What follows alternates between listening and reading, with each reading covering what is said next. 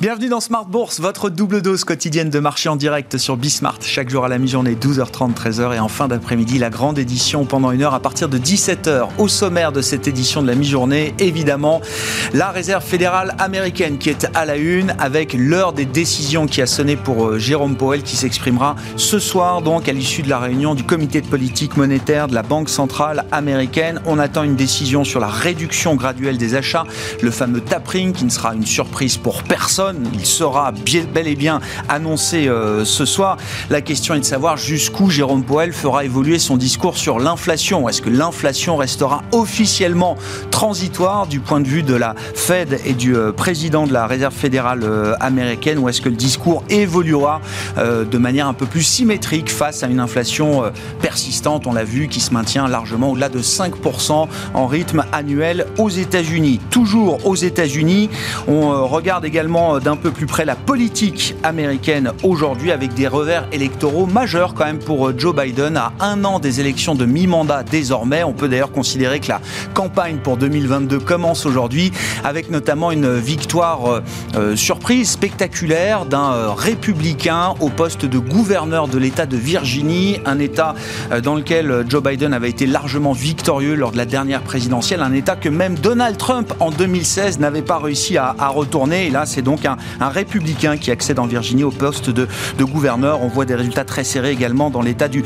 New Jersey, là aussi un historiquement euh, démocrate et un républicain qui euh, est en train de tenir la corde face à son euh, compétiteur démocrate. L'agenda Biden est-il déjà bloqué? C'est une question qu'on se pose aujourd'hui. Et puis dans cet environnement macro-politique, on parlera de stratégie d'investissement dans quelques minutes avec Gilles Etcheberry-Garet, le directeur général d'Invest AM qui sera à mes côtés en plateau pour cette demi-heure.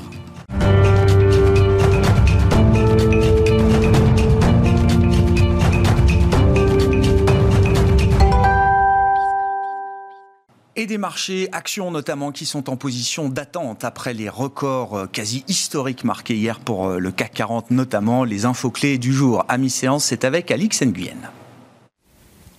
Après avoir clôturé sur de nouveaux records, la bourse de Paris se stabilise et se conditionne à l'approche d'une probable annonce de la Fed quant à la mise en œuvre du tapering. Et puis l'autre enjeu sera celui de déceler tout indice relatif à une éventuelle hausse des taux dès l'année prochaine ou début 2023. Mais avant cela, d'autres facteurs viendront rythmer la séance. L'un d'entre eux nous parvenait déjà ce matin. En zone euro, le chômage continue de reculer. Il touche désormais 7,4% de la population active après les 7,5% en août et contre 8,6% en septembre 2020. En début d'après-midi aux États-Unis, nous parviendrons les créations d'emplois dans le secteur privé, l'ISM des services et les commandes de biens durables. À Wall Street, les trois grands indices ont atteint de nouveaux sommets hier, toujours soutenus par de bonnes publications d'entreprises. Une orientation qui n'aura en revanche pas beaucoup inspiré du côté de l'Asie, et ce malgré l'accélération de la croissance de l'activité manufacturière en Chine, un manque d'entrain auquel le Premier ministre chinois a contribué en prévenant que la Chine se trouvait confrontée à de nouvelles pressions baissières. Focus sur quelques valeurs. Nexan chute, le fabricant de câbles ses objectifs financiers pour 2021 en dépit du ralentissement au troisième trimestre de son rythme de croissance du fait des tensions sur les chaînes d'approvisionnement. Imeris est en nette progression. Le producteur de minéraux industriels revoit ses objectifs de rentabilité pour 2021 à la hausse après une performance solide dans un environnement fortement inflationniste. Au sein du CAC, Hermès signe un nouveau record. Total Energy recule dans le siège du repli d'1,6% du baril de Brent. Et puis euh, une nette progression aussi pour Air France KLM dans le sillage de la hausse de Lufthansa. Euh, la compagnie allemande a dégagé au troisième trimestre un bénéfice d'exploitation surprise de 17 millions d'euros grâce à la forte demande de cargo. Elle indique par ailleurs que la réouverture des États-Unis aux voyageurs européens devrait soutenir les résultats jusqu'à la fin de l'année. Tendance, mon ami, c'est chaque jour avec Alix Nguyen à 12h30 et 17h dans Smart Bourse sur Bismart.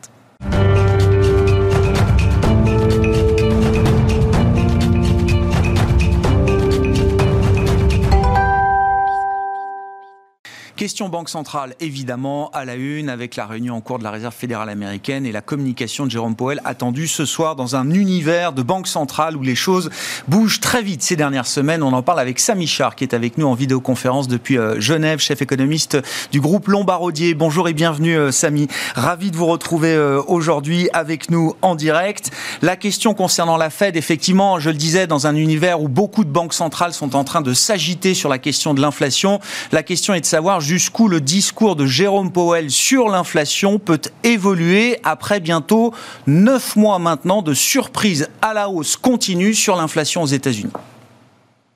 Oui, bien sûr, il y a le message et l'interprétation de la Réserve fédérale américaine sur l'inflation, mais il y a surtout euh, le, les anticipations de hausse de taux, hein, ce qui est évidemment une conséquence directe, mais ces anticipations de hausse de taux de la part des marchés qui sont quand même très très conservateurs, euh, avec des plusieurs hausses de taux hein, déjà anticipées pour la Réserve fédérale américaine en 2022, mais aussi pour la BCE d'ailleurs. Hein. Alors ça c'est, on est un peu revenu dessus, mais on montre que vraiment il y a un narratif de marché pour des taux euh, ramenés en avant assez rapide et du coup pas une capacité d'aller très très haut contre un narratif de banque centrale qui est tout à l'opposé, c'est-à-dire des hausses de taux un peu plus tard, un peu plus lentement au début, ce qui permettrait d'étendre le cycle et euh, d'aller éventuellement un peu plus haut. Donc c'est la confrontation de ces deux narratifs, des hausses de taux courtes et rapides contre des hausses de taux un peu plus tard euh, et éventuellement à, un niveau un peu plus haut pour les banques centrales. Et on a vraiment cette confrontation entre les deux. on va avoir une réponse ce soir. Est-ce que Jérôme Powell a des éléments qui lui permettent peut-être de faire un, un pas euh, timide vers le pricing de, marché d'une certaine manière, euh, Samy alors, de ce qu'on a vu euh, de la BCE la semaine dernière, euh, de euh, la Banque d'Australie cette semaine, c'est quand même une volonté des banquiers centraux de, coller à leur narratif, qui est de dire oui, on doit normaliser la politique monétaire parce que les économies ne, sont plus dans une situation d'urgence, mais on va y aller quand même de manière graduelle, de manière flexible. On va essayer de pas trop heurter le cycle. On va essayer, encore une fois, de donner une chance à cette reprise de pleinement s'épanouir. Donc il y a une volonté pour les banques centrales de rester proches de leur narratif, peut-être oui, d'ajuster un peu à la marge. Je pense que Jérôme Powell va aussi faire partie de ce camp-là, donc il devrait quand même repousser un petit peu ses attentes de marché, peut-être euh, les modifier légèrement, mais euh, je serais très surpris qu'il cède complètement au narratif de marché qui serait, serait celui de euh, monter les taux très vite et plutôt fort, parce qu'il y a une inquiétude marquée sur l'inflation, alors qu'on sait bien quand même qu'il y a énormément de ces effets qui vont se dissiper en 2022 et, on, est plutôt conforté hein, au jour le jour dans, le fait que ces effets se dissipent. Donc pas de raison vraiment pour Jérôme Powell de, de céder aux pressions de marché. Et ça veut dire que le, discours, le narratif, comme vous dites, de Jérôme Powell sur l'inflation ne peut qu'évoluer à la marge. Hein. C'est ce que vous dites, euh, Samy. Officiellement, Jérôme Powell doit encore considérer l'inflation comme transitoire euh, ce soir? Exactement, la transition est, un peu plus longue que ce qui était euh, escompté, mais c'est vrai que ces perturbations sur les chaînes de valeur sont vouées à se normaliser, mais effectivement, on, s'attendait peut-être à ce qu'elles se normalisent un tout petit peu plus tôt. Elles vont mettre un peu plus de temps à se normaliser, mais il n'y a pas de raison qu'elles ne se normalisent pas. Donc en réalité, l'inquiétude, euh, même si encore une fois, ces banques centrales vont être sous pression un peu plus longtemps que, qu'espéré, il n'y a pas de raison de penser que énormément de ces effets mécaniques, de ces effets de base, ne finissent pas par se dissiper à un moment en 2022. On peut imaginer que le, dialogue que vous avez décrit là entre les banques centrales et les marchés va se poursuivre et va générer peut-être un peu de volatilité. On l'a déjà observé, notamment sur les marchés obligataires, sur les courbes de taux, avec des, mouvements un peu de, de montagne russe ces, euh, ces, derniers jours et ces, ces, dernières semaines. Vous le disiez, on voit Christine Lagarde qui essaye de repousser les attentes du marché. Ça marche pas totalement. Euh, on peut imaginer que Jérôme Powell n'aura pas totalement gain de cause non plus euh, ce soir avec un marché qui anticipe une voire deux hausses de taux en, en 2022. C'est-à-dire que cette, cette situation va encore euh, générer du bruit peut-être dans les marchés pour plusieurs mois encore? Oui, vous avez 100% raison, hein, Grégoire. Les marchés maintenant, quelque part, ne, croient plus hein, ce discours apaisant des, banques mm. centrales sur le fait que euh, ces effets transitoires vont, vont, se dissiper. Ils, vont vouloir voir ça en réel. Et donc, effectivement, c'est uniquement lorsqu'on verra les chiffres euh, de shipping, les, chiffres de, temps de livraison, euh, toutes ces problématiques de goulot d'étranglement dans les chaînes de valeur, c'est vraiment lorsqu'on verra une amélioration réelle dans l'économie réelle que les marchés peut-être euh, céderont un petit peu au discours des banques centrales. Donc on va avoir cette, cette forme de convergence entre euh, euh, voilà des banques centrales qui pensaient que ces effets se dissiperaient plus vite et qui finalement cèdent au fait qu'ils mettent plus de temps à se normaliser, mais aussi des marchés qui, quelque part, doivent voir dans l'économie réelle des améliorations avant d'avoir un positionnement peut-être moins extrême quant aux hausses de taux éventuellement anticipées.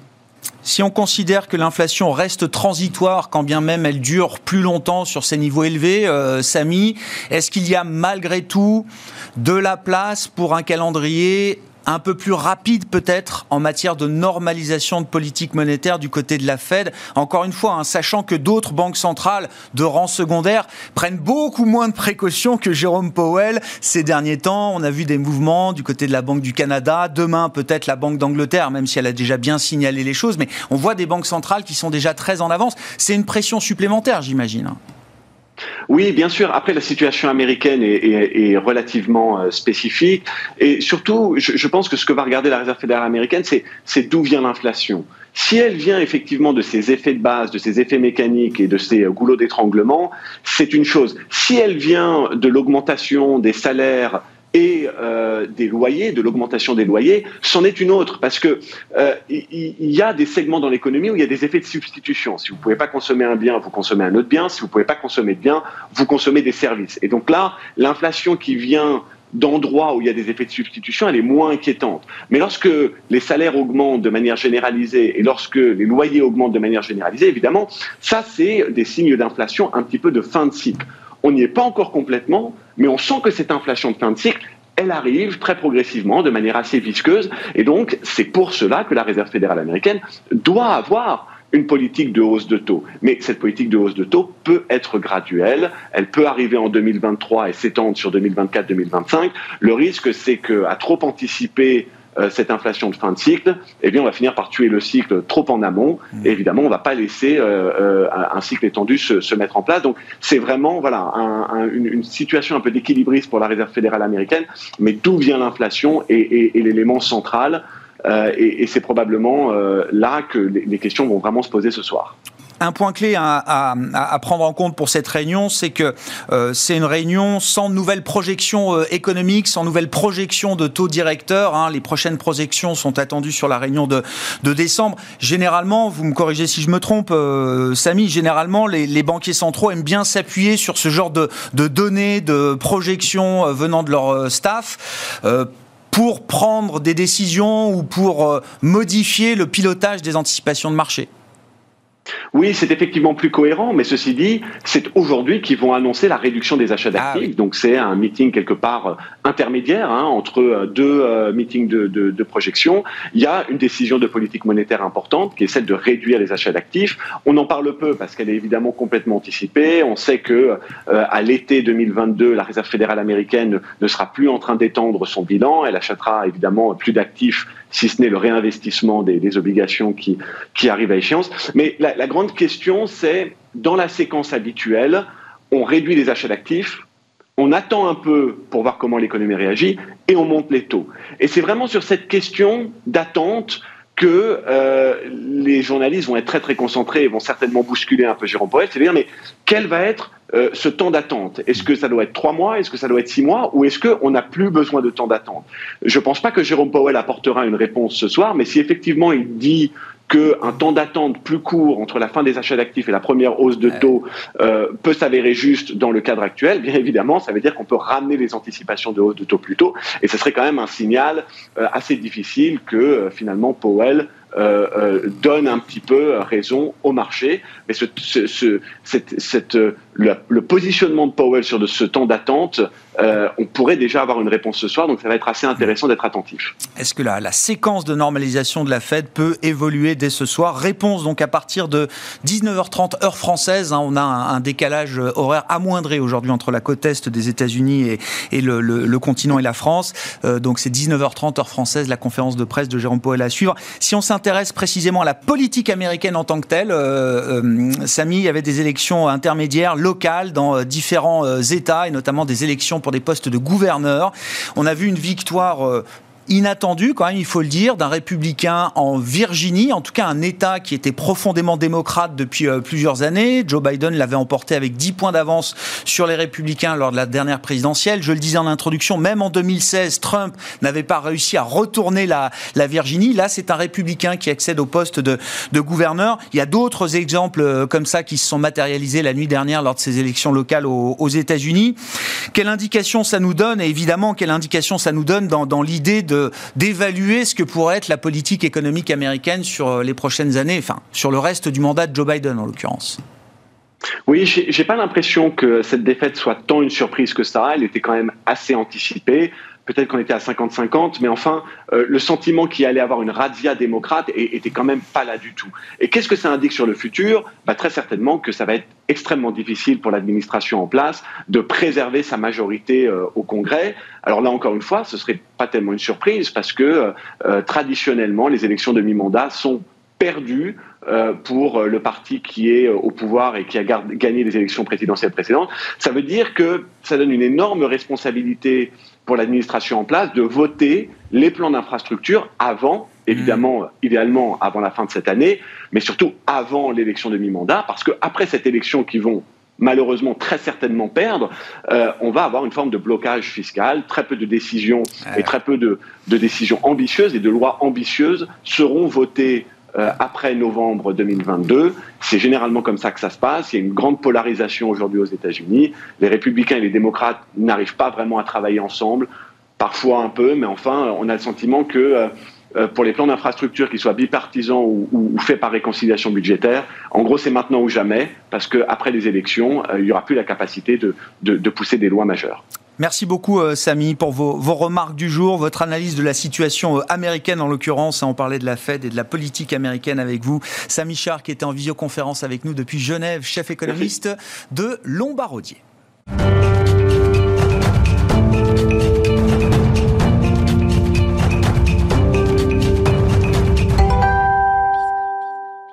Et on continue de parler euh, macro et allocation d'actifs avec euh, mon invité en plateau, Gilles Etcheberry-Garel, le directeur général d'Invest AM. Gilles, bonjour et bienvenue. Bonjour. Je le précise, euh, Invest AM, donc société de gestion du groupe Cyrus Conseil. Cyrus Conseil qui, est en ce moment un consolidateur quand même de l'industrie de la gestion d'actifs. On peut le dire d'un mot, Gilles, peut-être? Oui, tout à fait. Déjà, on, donc, faites allusion, on a acquis la société de gestion Amplegest euh, il y a au mois, mois, de juin, mais même, je dirais, de poissons organiques, euh, le, groupe continue de se développer puisqu'on a eu le, plaisir d'atteindre un milliard d'euros sous gestion chez InvestAM, euh, donc la semaine dernière, au chiffre à octobre. Donc, on a la croissance. Il y a l'organique voilà. et la croissance externe. Tout à fait. On pratique les deux. Non je, m'intéresse là parce qu'on voit que le build-up quand même dans le monde de l'industrie, de la gestion d'actifs au sens large est en train peut-être de s'accélérer. Euh, le sujet qui nous intéresse, c'est la macro, euh, déjà dans le sillage de ce que nous euh, expliquait Samy Char sur les politiques monétaires. Quelle est, oh, de manière assez simple, le, la toile de fond, la big picture macro que vous pouvez avoir aujourd'hui là sur les 12 prochains mois pour dire les choses, Gilles? Alors, il dirait, il y a deux choses dans la macro. Il y a la réalité, des chiffres, donner des chiffres, est-ce que le marché va penser? Puisqu'on voit comme depuis euh, six mois une rotation des, scénarios qui est absolument pharaonique. On a eu d'abord euh, la machine perpétuelle post-Covid, après l'hyperinflation, maintenant la stagflation.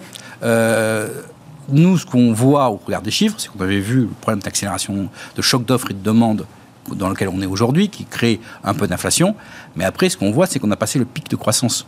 On l'a passé en juin aux États-Unis, en ce moment en Europe. Donc il n'y aura pas de récession, mais on va avoir une croissance qui va euh, diminuer l'année prochaine. Mmh. Euh, les, plans de, relance vont perdre un peu leur effet, on va avoir même des, effets euh, fiscaux négatifs en 2022. Donc nous, on a par la Chine aussi, hein, l'impact de la Chine sur la demande. Donc nous, ce qu'on voit, c'est quand même un ralentissement de, la croissance et donc une diminution des pressions inflationnistes, surtout les, pressions liées à, à la fois à l'excès de demande, comme aux États-Unis, l'excès d'offres et l'insuffisance d'offres intéressant. C'est-à-dire que la, phase de normalisation de la croissance, de décélération de la croissance, vous dites, va euh, mettre un terme peut-être au narratif euh, inflationniste, ou en tout cas au risque inflationniste tel qu'on en discute euh, aujourd'hui Partiellement, on a une vision, on partage la vision d'une augmentation progressive de l'inflation. L'inflation ne se décrète pas, c'est un vieux dicton, c'est quelque chose qui va arriver doucement. les problèmes de l'énergie, on parlait des prix de l'énergie sont, sont un détonateur pour le moment, parce que la transition va devoir se faire et euh, elle va se faire avec un coût. et le coût de l'énergie va augmenter. Et ça sera un, phénomène inflationniste, mais c'est quelque chose qui va se progressivement être faire partie du paysage. Mais c'est pas quelque chose qui se retourne, c'est pas c'est un super tanker euh, bien sûr, c'est pas c'est pas quelque chose qui fait 5 Voilà. Donc là, les 5% qui sont à la fois et c'est pour ça que les banques centrales ont du mal. C'est à la fois un choc d'offres puisqu'on n'a pas, je veux dire, on a soutenu la demande pendant le Covid, mais on n'a pas, on a arrêté des usines, on a arrêté des champs pétroliers, on a arrêté, et donc derrière, il faut remettre en, tout ça en marche, et ça prend du temps, donc l'offre n'a pas forcément été maintenue, et c'est un choc donc, de demande, un choc d'offre euh, par ce pied-là. Donc c'est très difficile pour le monde central de, gérer ça. Notre vision, c'est que, euh, oui, euh, le pic de, croissance étant passé, a priori, on va avoir une normalisation qui va se faire progressivement, et donc les pressions inflationnistes court terme vont diminuer. Oui, et ça veut dire que, alors, euh, vous faites bien de, donner les différents horizons de temps qu'il faut avoir en tête, mais sur le court terme, là, sur les prochains mois, vous dites, l'idée stagflationniste telle que le marché a pu la, jouer ne peut être que finalement une parenthèse très transitoire. Oui, on n'est pas les années 70, oui. On n'est pas les années 70. Soit on aura euh, donc décélération de la croissance parce qu'il y a des facteurs négatifs. Euh, on a le prix de l'énergie, mais aussi on a la hausse des, des taux d'intérêt court terme. On a eu cette semaine un emballement des taux court terme. On a cité la Banque d'Australie, Banque du Canada. Et, on voit les, les taux d'intérêt long terme qui eux baissent. Parce que face à cette pression qu'on met sur la banque centrale, ben, les croissances long terme commencent à, diminuer un peu. Et, ce qui est assez euh, fascinant, c'est que bon, le marché action passe complètement à travers, mais, mais, mais en fait, il y a quand même eu des secousses très très importantes euh, sur les, marchés de, dette, euh, surtout court terme, euh, la semaine dernière, par exemple. On va y revenir, mais disons un mot de la Chine. Effectivement, c'est toujours l'éléphant dans la, dans la pièce. quel va être l'impact de, de, la Chine là sur la croissance mondiale 2022 Moi, il va être très important. Il est sous-évalué. Je veux dire sous-évalué très fortement. On cherche un Lehman Moment au moment d'Evergrande, mais c'est pas un Lehman Moment. Par contre, le modèle chinois est, à jeter. Je veux dire, aujourd'hui, Xi Jinping, enfin la direction chinoise, pense pouvoir maintenir 7% de croissance et ne pas faire de mal investissement dans l'immobilier, c'est pas possible. Et donc, dans les années qui viennent, ou même dans les mois qui viennent, ils vont devoir choisir entre refaire du mal investissement et l'abus de l'immobilier au moment où ça éclate vraiment, au-delà de leur capacité à gérer, ou dire, ok, c'est du, du mauvais mal investissement, de la mauvaise croissance, du mauvais gras, euh, et donc je fais 2% et demi de croissance, 3% de croissance organique. Et là, c'est la Chine a 2,5 de 3% de croissance organique. C'est pas dans les cartes. C'est un choc. Alors, le contrôle social augmente. On a peu parlé. Euh, le contrôle social augmente euh, énormément parce que euh, on sent que il y a un moment là, il va devoir choisir.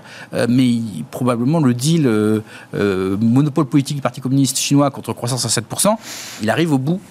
Il arrive au bout. Et, quelque part, le problème, c'est que le maintien du monopole du Parti communiste est incompatible avec. là, on arrive sur des considérations beaucoup plus larges. Oui, bien sûr. Mais, mais pour moi, la fragilité structurelle, là, vous dites quand même dans la, le rôle qu'a joué la, Chine dans la croissance mondiale euh, sur ces dernières années. C'est 30 ou 40% de la croissance mondiale des dernières années. Et là, la, croissance chinoise va se normaliser.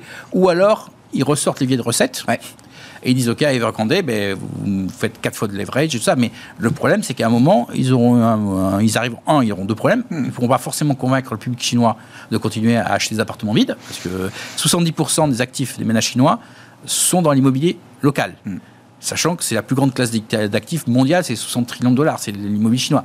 Donc il faut qu'il y ait un acheteur euh, final. Donc, euh, un, le Parti communiste, malgré sa puissance, ne va pas forcément convaincre les ménages chinois d'y aller. Et deux, il y a un moment où là, ça finit par éclater, et là, ils sont peut-être plus capables de gérer. Donc là, ils ont. Enfin, probablement, à mon avis, c'est un peu trop tard, mais euh, ils ont quand même, là, ils ont pris le problème. Euh, mais ça aura un impact mondial, oui, euh, dans, la, dans la nature de la croissance, euh, sur certaines Et c'est pas fini, enfin, je veux dire, c'est... Ça commence. ça commence. Ça commence. La longue marche chinoise commence vers la normalisation. ce qui faisait, il y avait une illusion, les 7% de croissance avec une économie aussi grande, il y a un moment, de toute façon, il y a, il y a, il y a le niveau des 10 000 dollars, il y, a, il y a plein de choses qui font que la Chine doit converger à un moment ou un autre vers la croissance mondiale. Et là, on y arrive parce qu'ils ils doivent choisir, donc, maintenir le mauvais gras ou garder que le muscle. Une fois qu'on a considéré tous ces points, euh, Gilles, comment est-ce que ça se traduit dans une allocation d'actifs euh, chez vous? Ou est-ce que, bah, je sais pas, où est-ce qu'il y a peut-être de la valeur à aller chercher que le marché ne, ne perçoit pas encore aujourd'hui d'une certaine manière? Alors je dirais que deux choses, déjà il faut être diversifié. Aujourd'hui il n'y a pas, et mondialement diversifié, c'est là parce qu'il y a tellement de scénarios et tellement de pièces mobiles que euh, je dirais, nous on analyse trois, trois endroits où on peut trouver de la valeur. Hein. Euh, on va finir par le paradoxal derrière. Euh, un, c'est les devises, donc le dollar. On a vu que la Banque centrale américaine, euh, il y a quand même, aujourd'hui, on a 5% de croissance, 5% d'inflation. Le taux à zéro, c'est pas tenable aux, États-Unis, donc il y a quand même une pression réelle. Alors qu'en Europe, on a quand même, en Italie, on a bien vu que l'Italie pose problème pour la BCE, donc on va avoir, on a une vraie raison de maintenir les taux bas encore, alors que les Américains, c'est plutôt l'inverse. C'est juste parce que les valorisations du marché sont aussi élevées. Mais donc, le dollar gagnant, les émergents, euh, et les émergents euh, énergétiques non chinois aussi, euh, parce que c'est des devises qui ont été massacrées depuis 10 ans et qui peuvent marcher, donc il y a les devises.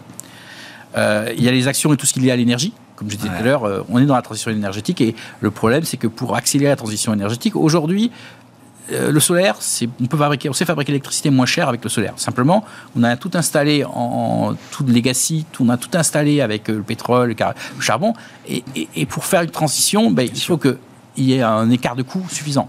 Et, donc, euh, l'énergie carbonée vont coûter plus cher. Euh, et ça va favoriser l'installation, mais l'énergie va coûter plus cher pour le monde a décidé qui vient pour accélérer la transition énergétique. Donc nous, on est très favorable au, secteur énergétique en termes d'action. Et enfin, les obligations long terme, dans certains pays, qui sont rémunératrices. Donc voilà un peu la surprise, euh, ah, que tout le monde est négatif. Euh, mais c'est un élément de, et de diversification et de stabilisation et probablement de gain si le narratif d'un ralentissement de la croissance s'impose. Vous avez du 1,60, 1,70 euh, sur le 10 ans américain. Ça paraît un taux assez intéressant, surtout vu d'Europe. Bah, visiblement, oui, c'était il y a deux semaines, 1,70 nous, on est acheteurs. Visiblement, oui, ça a intéressé des investisseurs. Et on s'est mis acheteurs. Et même, même on peut parler du 30 ans allemand euh, qui était remonté et qui rebaisse. Euh, voilà, euh, il y a des choses à faire sur les durations longues parce qu'il y, y, a le feu. Enfin, c'est clairement la pression sur les banques centrales augmente sur les durations courtes, mais à contrario, on voit bien que les durations longues baissent un peu et donc permettent de, stabiliser le portefeuille. Donc tout c'est, on pense que pour 2022, certaines durations longues pourront, donc obligations long terme, pourront être être bénéfiques dans les ah portefeuilles. Toutes choses égales par ailleurs, à, ce stade, avec les éléments qu'on a à notre connaissance, vous dites, vous voyez pas du tout un emballement des taux longs. Moi, je me souviens, enfin, 2%, ça reste une cible pour euh, beaucoup, 2% au-delà, peut-être, euh, sur le 10 ans américain. Dès 1,70, vous êtes déjà content de ce que ça peut. Tiens, il y a quand même pas mal d'endettement. On, voilà, on, a l'inflation tout juste commence à attaquer cet endettement. Je veux dire, il faut voir que les stocks d'endettement pendant la crise du Covid ont juste augmenté. Et donc, il faut pouvoir payer, payer, ses dettes. Donc, il y a quand même un niveau un peu naturel de, de frein euh, sur la conjoncture qui fait que, et la hausse du pétrole, et la hausse du dollar, et la hausse de, des taux, tout ça, c'est des, éléments qui sont plutôt des, freins dans la conjoncture, donc qui mécaniquement ralentissent, ralentissent la croissance. Donc euh, c'est pour ça qu'on peut trouver de l'intérêt euh, à court terme, euh, je veux dire, sur, sur ces, sur ces maturités-là.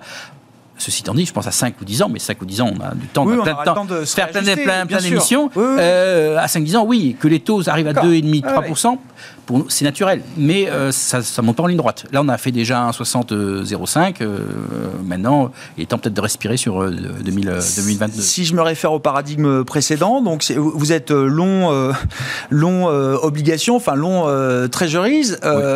Est-ce qu'il faut être long tech?